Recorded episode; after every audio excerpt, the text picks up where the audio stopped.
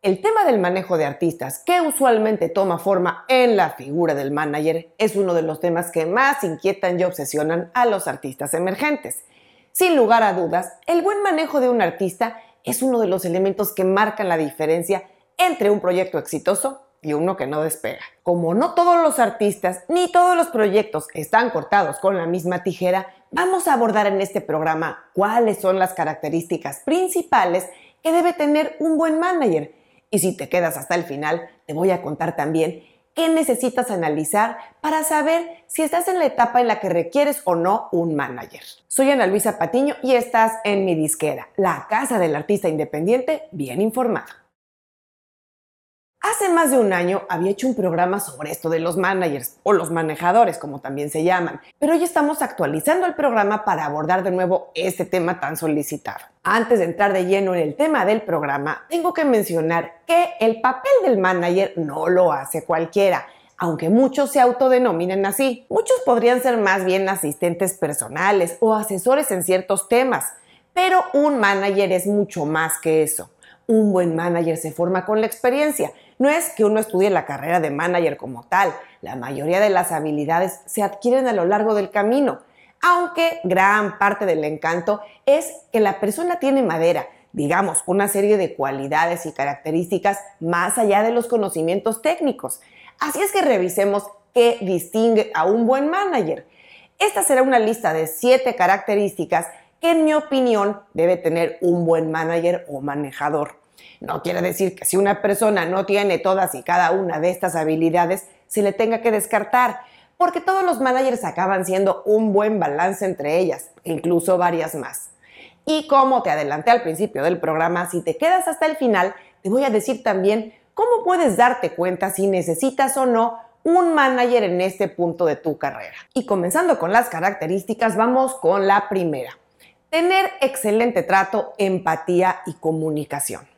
Independientemente de la poca o mucha experiencia que tenga alguien que ejercerá de manager con un artista, es primordial que sea una persona de buen trato, que su comunicación sea cordial y clara, que genere confianza.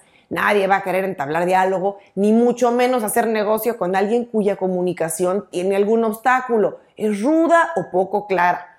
En la música, como en cualquier industria, los círculos de gente, empresas y contactos son relativamente cerrados y no quieres que trabaje contigo alguien que genere un mal clima, que cause malos entendidos o que deje mal sabor de boca. Te puede quemar en el medio.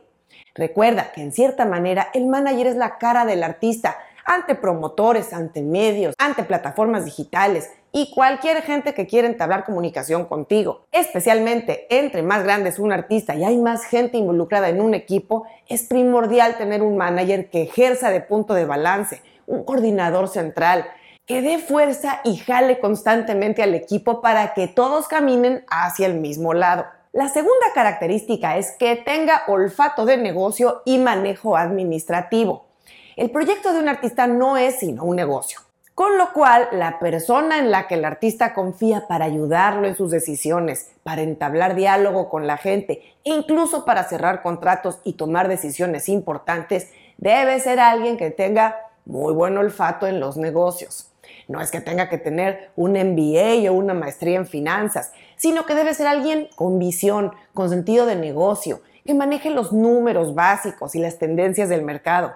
No precisamente alguien que se deslumbre con espejitos o que se deje impresionar muy fácil, sino alguien que sepa leer entre líneas y ver más allá de las primeras impresiones. También es muy importante que un manager controle los números y las finanzas de un proyecto especialmente si el artista ya le ha soltado esa responsabilidad. Eso lleva meses o años porque hay que ir tomando paulatinamente más responsabilidad. Pero para un artista es primordial que desde el día uno confíe en su manager en lo que a las finanzas se refiere, por mucho o poco acceso que tenga este a las cuentas. La tercera característica de un buen manager es que debe ser una persona ética y leal por muy hábil que sea un manager cerrando negocios o consiguiendo cosas para un artista, si no es una persona 100% leal y ética, no deberá estar contigo. Por lealtad me refiero a que según el tipo de acuerdo que tenga el artista con su manager, este deberá estar totalmente del lado del artista en lo que a sus intereses personales y profesionales se refiere. El artista deberá estar al tanto también de qué otros intereses profesionales e incluso personales tiene el manager y estar seguro que esos intereses nunca se contrapongan con los suyos. Por ejemplo, si ese manager también maneja a otro artista, que sucede con muchísima frecuencia, o si tiene algún otro tipo de interés con terceras personas o empresas, como la disquera, el sello, un promotor de shows, etc. Eso no tiene nada de malo, mientras no haya conflicto de intereses y mientras el artista esté al tanto de esos detalles. Además, como un manager tiene acceso a tal nivel de información personal y profesional de un artista, debe ser una persona ética, que sepamos que no el día de mañana, si ya no trabaja con el artista, va a usar esa información para otros fines. Otra cosa que hay que tener clara, aunque a veces las mismas disqueras, distribuidoras y editoras no lo digan, es que no es lo mismo un label manager y un personal manager. Un label manager es, digamos, un líder de proyecto. Es la persona que lleva el día a día de la operación de un proyecto musical y va a cuidar y manejar el proyecto de un artista como un negocio, porque deberá tener ingresos y beneficios al sello o a la disquera pero en realidad esa persona trabaja para la empresa, no para el artista. Y un personal manager se basa meramente en el artista como su principal negocio, digamos que es su cliente. En muchas ocasiones puede llegar a tener funciones de asistente de artista en temas como la promoción, planeación de estrategias de marketing, etc. Con él, el artista es el que marca los límites de su nivel de participación, no la disquera, porque el artista es el que le paga, a diferencia del label manager que le va a pagar la disquera o la distribuidora. Bueno, y volviendo al tema, cuando un artista cierra un acuerdo de manejo o management con una persona o empresa que también es su disquera o sello, ahí puede haber también un conflicto, porque el manager a veces tendrá que usar el sombrero de sello o de disquera y otras veces el de manager y no son siempre los mismos intereses. La cuarta habilidad que tiene que tener un buen manager es que debe tener una mentalidad de búsqueda de soluciones, no de problemas. Con todas las vueltas y complicaciones que usualmente se presentan en el manejo de los proyectos musicales y que son mayores entre más grandes el artista, no quieres tener un manager que sea el que solo ve el pelo en la sopa y que no ve las potenciales soluciones. Problemas siempre habrá y es muy fácil señalarlos. Lo que no es tan fácil es salir con las soluciones y caminos propuestos para cada cosa.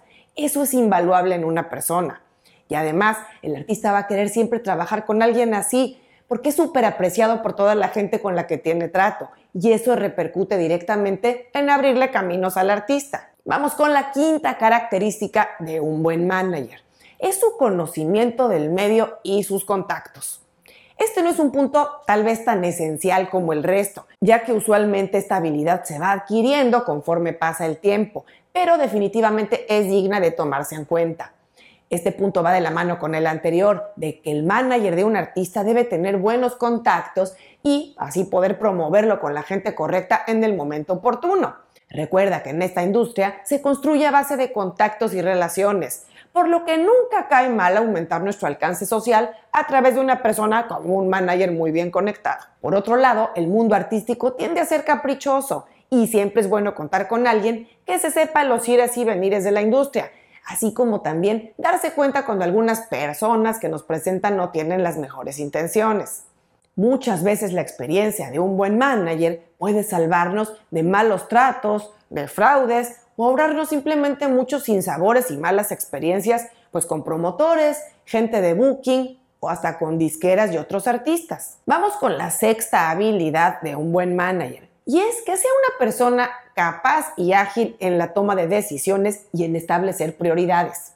La mente del artista suele funcionar más inclinada hacia el lado creativo, con lo cual va a ser muy apreciado poder contar con una persona que funcione con una mentalidad más práctica con la cabeza fría para tomar decisiones y con agilidad de pensamiento para decidir qué pasos conviene tomar.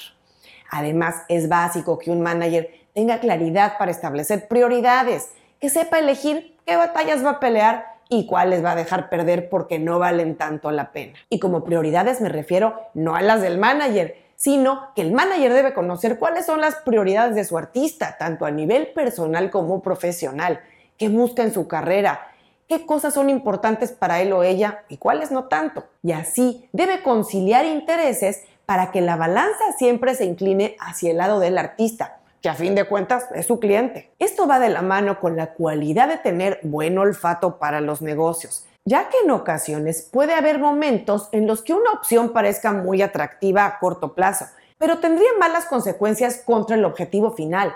Y ahí es donde un buen manager tiene que saltar. Y la última característica de un buen manager que vamos a tocar hoy es su nivel de organización y de manejo del tiempo. Este aspecto es súper importante porque aunque el artista sea un caos organizándose, mientras tenga a un manager que le ayude a manejar bien su tiempo y a organizar su día a día, la vida va a ser mucho más fácil para todos. Sobra decir que el manager mismo deberá ser una persona muy organizada, porque así como puede ayudar enormemente a todo el flujo del trabajo, también podría ocasionar un caos si no logra administrar bien su tiempo, manejar prioridades y ayudar al artista y al equipo a que se organicen bien.